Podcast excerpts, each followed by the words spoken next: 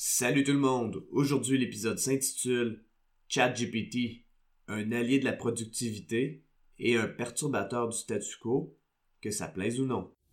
Avoir un commerce électronique est tout un défi. On vit souvent des déceptions ou de la frustration. Que faire pour rentabiliser mon commerce en ligne? Qui engager pour m'aider à réussir?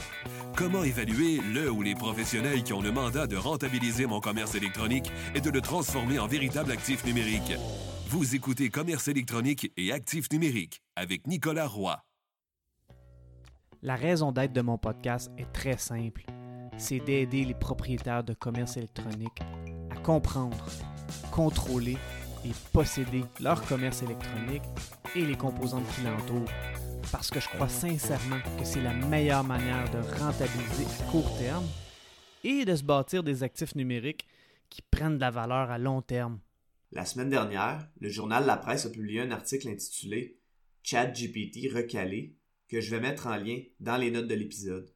Le sujet de cet article est que ChatGPT a tenté de répondre à une vieille version de l'examen du barreau du Québec et il a lamentablement échoué avec une note de 12%.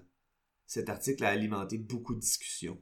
Dans un même ordre d'idée, le SEO change énormément de par ChatGPT et j'ai même envie de parler d'une publication qu'une personne de mon réseau a fait sur le futur du SEO selon Bill Gates, et ce dû à ChatGPT. Ces conversations m'ont énormément fait réfléchir, et puisque, comme beaucoup de gens, j'utilise l'outil régulièrement, j'ai eu envie de partager ma perspective sur le sujet. Ce podcast est une présentation de SEO Espion. Pour faire du SEO de façon différente et très efficace, rendez-vous au SEOespion.com L'article de la presse a été porté à mon attention par une publication sur LinkedIn. Avant de parler de sa perspective et des discussions qui en ont découlé, j'aimerais donner un peu de contexte. OpenAI, qui est la compagnie qui a développé ChatGPT, s'est vanté que ChatGPT avait vraiment bien réussi des examens du barreau américain avec des résultats dans les 90e percentiles. Par contre, les examens ont été faits dans un contexte serré. Qu'est-ce que ça signifie un contexte serré? C'est une excellente question. Probablement que ChatGPT avait accès à Internet et que des plugins, qui sont des fonctionnalités supérieures, avaient été activés. Je suppose aussi que les prompts, qui sont les questions ou plutôt les requêtes demandées à ChatGPT, ont été rédigées par des gens qui savaient exactement comment questionner ChatGPT. D'ailleurs, le métier de prompt engineer ou ingénieur de prompt existe déjà depuis peu et ce métier va croître énormément dans les prochaines années. Pour l'examen du barreau du Québec, ChatGPT a eu une note de 12%, une des phrases qui frappe dans cet article est, ouverture des guillemets, compte tenu de la popularité du robot d'OpenAI, le directeur de l'EBQ juge la situation préoccupante sur le plan de la protection du public. J'aurais peur pour un citoyen qui choisirait de se représenter avec l'aide du robot, dit Maître Lamy. Fin de la citation. C'est sûr qu'une telle phrase frappe énormément. Maintenant, une des discussions de cet article était que le barreau était en conflit d'intérêts pour évaluer un outil qui pourrait modifier la profession d'avocat. D'un autre côté, ça prenait le barreau pour évaluer les réponses de l'examen, alors c'est normal. Est-ce que les prompts de la presse étaient bien formulés en guidant ChatGPT? Avec ChatGPT, tout est question de contexte, donc faut être le plus précis possible. On ne saura jamais la réponse sur ce point, mais l'autre point de vue est intéressant. Est-ce qu'un citoyen peut décider de se représenter avec ChatGPT? La réponse est non du moins pas pour le moment.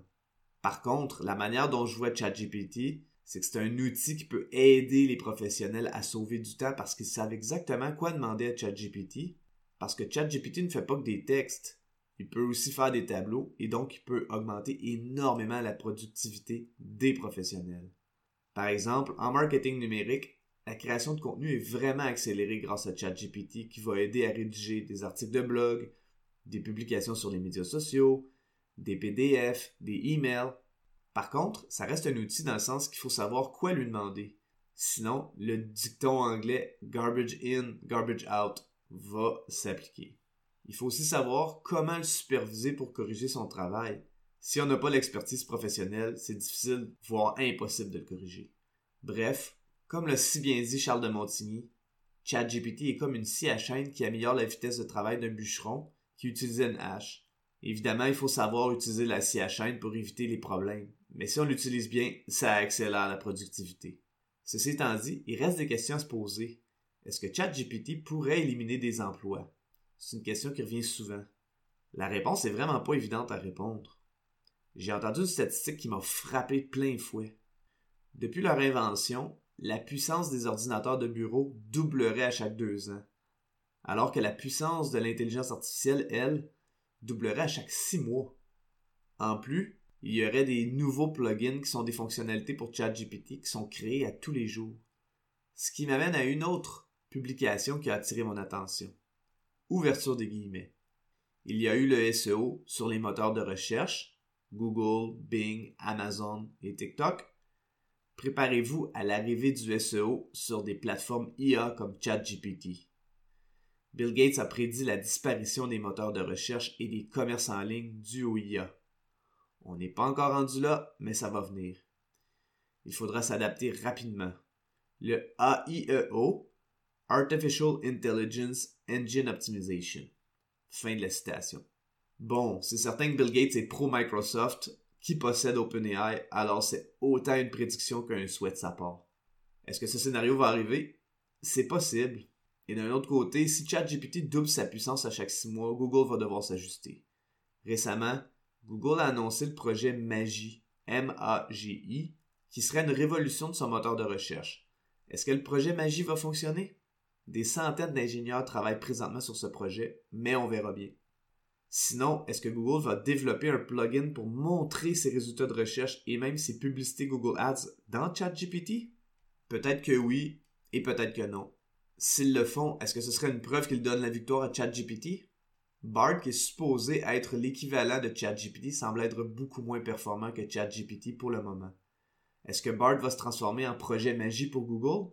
Ce serait un moteur de recherche conversationnel. D'un autre côté, qu'est-ce qui va remplacer les commerces électroniques? Dans un scénario où ChatGPT gagnerait son combat contre Google, est-ce qu'il remplacerait les actifs numériques des entreprises s'il n'y a plus de commerce électronique?